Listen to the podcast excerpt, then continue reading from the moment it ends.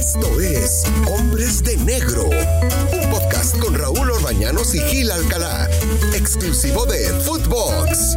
Footbox Hombres de Negro, qué gusto nuevamente saludar a Gil Alcalá como todas las semanas. ¿Cómo estás, Gilberto? Qué gusto saludarte. Igualmente, Raúl, Raúl Orbañanos, aquí en Hombres de Negro, Footbox, esta jornada que también dejó muchos, pero muchos detalles, muchos más oscuros que claros, ya lo estaremos platicando en este, en este ratito, en este momento que vamos a dirigir las, ideas hacia el arbitraje de este fin de semana. Fíjate que yo siempre he pensado que ser árbitro es muy difícil, muy complicado, tienes que prepararte bien, pero creo que ahora todavía se las complican más, Gil, o sea, porque con el reglamento tantito, a ver, si la mano, el, el, brazo lo subí aquí sí es penal, si lo bajé ya no es penal, que aquí, o, sea, híjole, está complicadito. Me estoy refiriendo al penal que le marcan en contra al Atlas. En el partido sí, fíjate que, fíjate Raúl, que eh, eh, en, dos acciones similares, porque no hay iguales, pero sí muy similares, eh, de repente nos están dando conclusiones muy diferentes y eso es lo que hace eh, el tema de, la complicación para todos los que estamos viendo el fútbol por fuera. Yo no sé cuál sea la instrucción tal cual. Sí me doy cuenta de los árbitros cuando no hacen un buen trabajo que no salen a la siguiente semana, que eso ha sido toda la vida y tú lo sabes perfectamente. También. Eh, eh, pero sí, el tema de las manos está muy complicado. entenderles cuál es mano natural y cuál es no. Yo siempre pongo de ejemplo, Raúl, no sé si estés de acuerdo conmigo, cómo llegan los beisbolistas a la, a la, a la, a la base 1, a la 2, a la 3, cómo se barren, claro. dónde están sus manos, las manos van a... ¿Sí, sí, sí, sí estás de acuerdo conmigo? Totalmente. Y de ahí, deberíamos, de ahí deberíamos de tomar la base para cómo es una mano natural al, al momento de ir a, a, buscar una pelota, al momento de hacer una acción, al momento de saltar, porque aquí ya, como bien lo dices tú, si está 10 centímetros arriba y si baja y si no, obviamente los criterios y los ángulos de visión que tiene el en ese momento el árbitro, pues van cambiando, ¿no? Pero carajo, ya tenemos el bar, no, ahora sí que no me echen inglés cuando estando eh, eh, el bar, yo que hubiera querido tener esa, esa, hermosa herramienta que hoy están tirados a la maca, ¿eh, Raúl? Están tirados a la maca. Fíjate, Luis Enrique Santander fue el árbitro de ese partido. Eh, una, una, cosa sí le aplaudo, las decisiones las toma muy rápido, muy rápido, y bueno, pues eso se agradece, ¿no? Porque el partido tiene continuidad. Pero aquí hay una jugada en donde es justamente lo que comento, ¿no? La llegada de, de, Rocha, el capitán del Atlas, viene corriendo, viene corriendo. ¿Cómo? Cuando entras al área, ah, no. Ahora la instrucción del entrenador es cuando entres al área, las manos abajo como soldadito, firmes. No, pues no puedes. No puedes. Manos, manos abajo, manos atrás.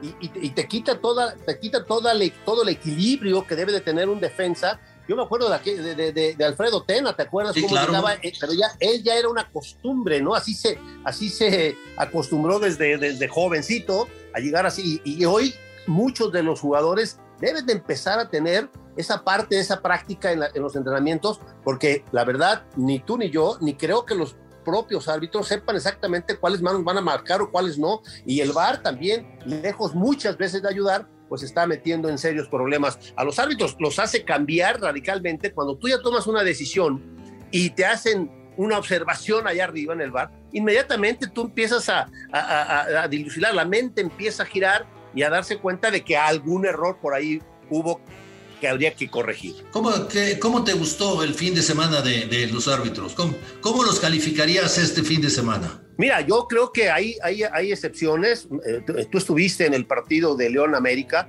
Este, creo que Marco, Marco Antonio Ortiz eh, hizo un trabajo aceptable, bueno. Creo que pasaron sí. un par de cosas y las dos las resolvió bastante bien. Inclusive hay que hablar, por ejemplo, de, de, del partido de, de, Mazatlán, ¿no? Con este eh, eh, Adonai Escobedo, que tuvo dos muy buenas decisiones, dos penal y todas las decisiones que tuvo, que este chico ya le urgía, pero le urgía, este Raúl, a, a Escobedo hacer un buen trabajo y creo que lo hace bien, toma dos buenas decisiones correctamente, no hay necesidad de albar y eso, esos dos, creo que tanto Marco Ortiz como Adonai, creo que eh, salvaron la plana, ¿no? Y después también podemos ver el trabajo de César Ramos en el partido de Toluca contra, contra Pumas, ¿no? Que expulsa a tres jugadores, ahora Pumas va contra Chivas, ya no, es un lío.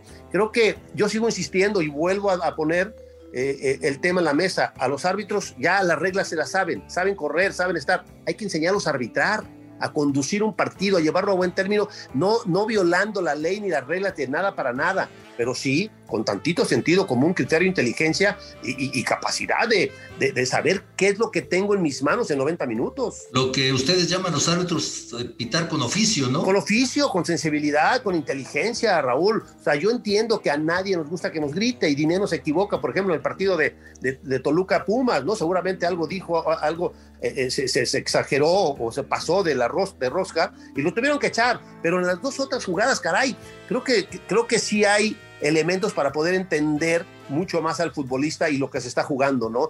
Creo que a mí en lo particular me, se me viene a la mente y creo que muchos de los árbitros no preparan los partidos como se deben de preparar. ¿A qué me refiero?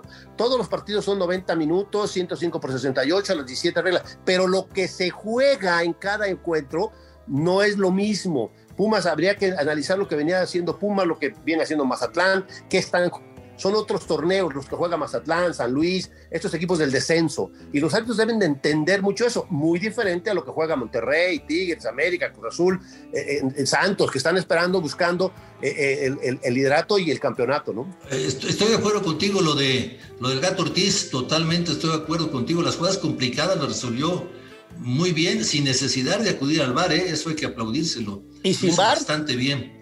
Y sin bar, sí. Y sin bar. La verdad que sí. Sí, sí, sí. Muy bien, muy bien. Fíjate que. Ahora. No, yo. sí. Otra parte que yo, que yo noto, porque eh, tengo muchísimos amigos ahí, tú sabes que habrá unos que te estiman más y otros menos, pero sí están saliendo, los veo muy nerviosos, les falta esa esa parte donde tú tienes atrás un respaldo, Raúl, tú lo sabes lo importante que debe ser en todas las actividades, ¿eh? no nomás en el, en el tema arbitral, en el tema de comentaristas, los periodistas, los ingenieros, los arquitectos, cuando tú tienes un respaldo de tus jefes, de tu jefe inmediato, eso ayuda mucho. Yo veo a los árbitros nerviosos. Ayer Alejandro Fong, así con, con, cara de temeridad, ¿no? Le dan un partido muy difícil, muy complicado, que creo que debieron haber hecho el cambio, ¿no? En Mazatlán debió estar Fong y Alejandro Fong, y acá debió haber estado a Donaí Escobedo. Pero bueno, esas son decisiones a, posteriori y eso no se vale. Pero sí creo que les falta esa parte. Yo he platicado con varios y no se sienten a gusto. O sea, van con una temer y les ves la cara, ¿no? Jorge Isaac Rojas, este, toda la vida se, Jorge le tiene que aplanar la, arreglar la plana el bar. Oye, Gilberto, dices que a los árbitros no les gusta que les griten. A Jorge Isaac Rojas sí le gusta. le pusieron una regañada, bueno, todo el mundo lo reclamó. Lo único que faltó que fue que le dijeran, ¿sabes qué? Dame el silbato y ya por favor vete. Totalmente. Fue lo único que faltó. Totalmente. No, bueno, no puedes, no puedes permitir eso. no, claro que no. ¿Dónde está la jerarquía? ¿Dónde está la personalidad? ¿Dónde está la, autoridad dentro del terreno de juego, Raúl? Y mira, hemos hablado mucho de este chico que, que caray, le, quitaron el gafete ya hace un par de años y, y, caray, le está quitando partidos de experiencia a muchos otros. Yo hoy hablaba eh, ¿Dónde están los árbitros jóvenes? Solamente Alejandro Fong. Bueno, ¿dónde está Brian? ¿Dónde está Ulises Rangel? ¿Dónde están estos chicos? Un, árbitro no puede dirigir en ocho, en ocho meses dos o tres partidos en primera división, Raúl. Es imposible que hagas un, buen árbitro eh, dirigiendo dos partidos, tres partidos en ocho meses al año, ¿no? Sí, Fuca ayer no me gustó, la verdad que no me gustó. Y no sé si le va a cobrar factura esto porque es de los que dirige muy poco. Pero bueno, hay buenos. ¿Sabes qué les falta a muchos de los árbitros de ahora, Gilberto? Personalidad. Totalmente, totalmente, Raúl. Pero también la comisión de arbitraje ahí en el área técnica, en el área eh, de la instrucción, ahí el árbitro debe de, debe de saberse. Yo no sé, te lo digo, si estos chicos terminando los partidos, sobre todo cuando tienes por ahí tres o cuatro detalles que tú sabes perfectamente, yo árbitro, donde tuve un error, y sacar y ver los videos y, y, ver la posibilidad de cómo mejorar, que eso es importantísimo, Raúl. Nadie, nadie es el mejor crítico del árbitro más que el árbitro. Ahora, yo tengo entendido que ya después de los partidos, es que hoy son muy profesionales económicamente, no, ya tienen este temas para, para, vivir ya de otra manera y, se les ha olvidado capacitarse muchísimo más en el tema de conducción de los partidos. Mira, yo lo digo con todo respeto, pero si tú volteas los ojos y ves, a ver, vamos a ver a los árbitros, eh, eh, Arturo Bricio, vamos a ver a Codesal, vamos a ver, no es porque estés tú aquí, a Gilberto Alcalá, vamos a ver este, eh, árbitros, bueno, desde luego, hace muchos años el maestro Dileo, que era muy especial, pero tenía una personalidad muy fuerte. Eh, gente que tenía personalidad. Y este, en la actualidad, lo digo con todo respeto y me duele decirlo, pero hay árbitros que no tienen personalidad y el futbolista capta eso. el futbolista rápidamente lo capta y dice, a este le puedo gritar, a este le puedo hacer lo que quiera. Y hay otros árbitros que dicen, no, con este hay que andar derechito. Eso lo capta el futbolista. Totalmente de acuerdo, ¿no? Y no tienen personalidad y, y, sobre todo, te voy a decir una, una palabra, le falta credibilidad a los árbitros. Hoy, aunque arbitren bien, aunque tengan una buena una marcación, lo, dices de Jorge Izarrojas, le gritan, lo, lo sobajan, lo empujan, le, lo, nalguean, y él como si nada. O sea, te das cuenta de la poca personalidad y poca credibilidad. El árbitro que tiene credibilidad, aún en el error, el futbolista acepta que el, árbitro se, se, equivocó, que tuvo un error de ser humano y hoy no tienen esa parte de credibilidad. Mencionaste a dos monstruos como es Arturo Bricio y Edgardo Codesal, o sea, ese, ese, ese ese parámetro, caray, qué difícil es para encontrar, porque se fueron guiando por el tema de, la condición física y el tema de que no tengan grasa. Imagínate los grandes árbitros de aquella época como Ulises Rangel, como León Padró, como este, Garza y Ochoa, como Gilberto. Todos ellos no podrían arbitrar porque, pues, porque no tienen este 0.4 de grasa, pues caray, pero sí tenían cerebro y, manejo de partido y conducción, y, eso hoy es lo que hace falta. Hoy están también mamucos todos, ¿eh? ¿Los ves? hombre. No, salen a la cancha. ¡Qué bárbaros! Están bien mameyes, entonces les revientan los brazos y, ah, no, pero del cerebro nomás no les queda nada. ¿Por qué no cambiamos un poquito de, de, masa muscular por un poquito de masa encefálica?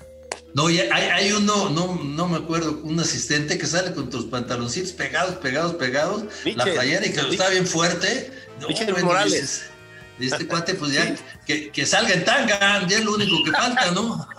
ah, no, para eso sí están a todo dar, porque ya se sienten rockstar o son rockstar, pero creo que hay que cambiar masa muscular por un poquito de, un poquito más de sesos, ¿no? Pero bueno, ahí está, creo que eh, esta semana hubo un par de trabajos bastante correctos, creo que los dos que a mí me, me parecieron bien, que, que, que eh, estuvo Adonai Escobedo y el que tú estuviste León América, que Marco Ortiz, ¿no? Después los demás con, muchas, con, muchos asegúnes, como se dice coloquialmente, este, pero pues ese es el nivel que vamos a estar, sí está preocupante porque no vemos mejoría que eso es lo que quisiéramos ver, ¿no? Cuando los partidos pasan así como desapercibidos y no pasa nada, pues el árbitro hasta brilla, hasta se ve muy bien el árbitro, pero tantito empiezan a ver algunos detalles o problemas y las cosas cambian, ¿no? Sigo diciendo, esto lo voy a decir, árbitros, Raúl, platicando con ellos, no se sienten con, la, con el apoyo atrás de parte de su comisión de arbitraje. ¿Calificación de esta semana para el arbitraje? Esta semana, híjole, la, la, jornada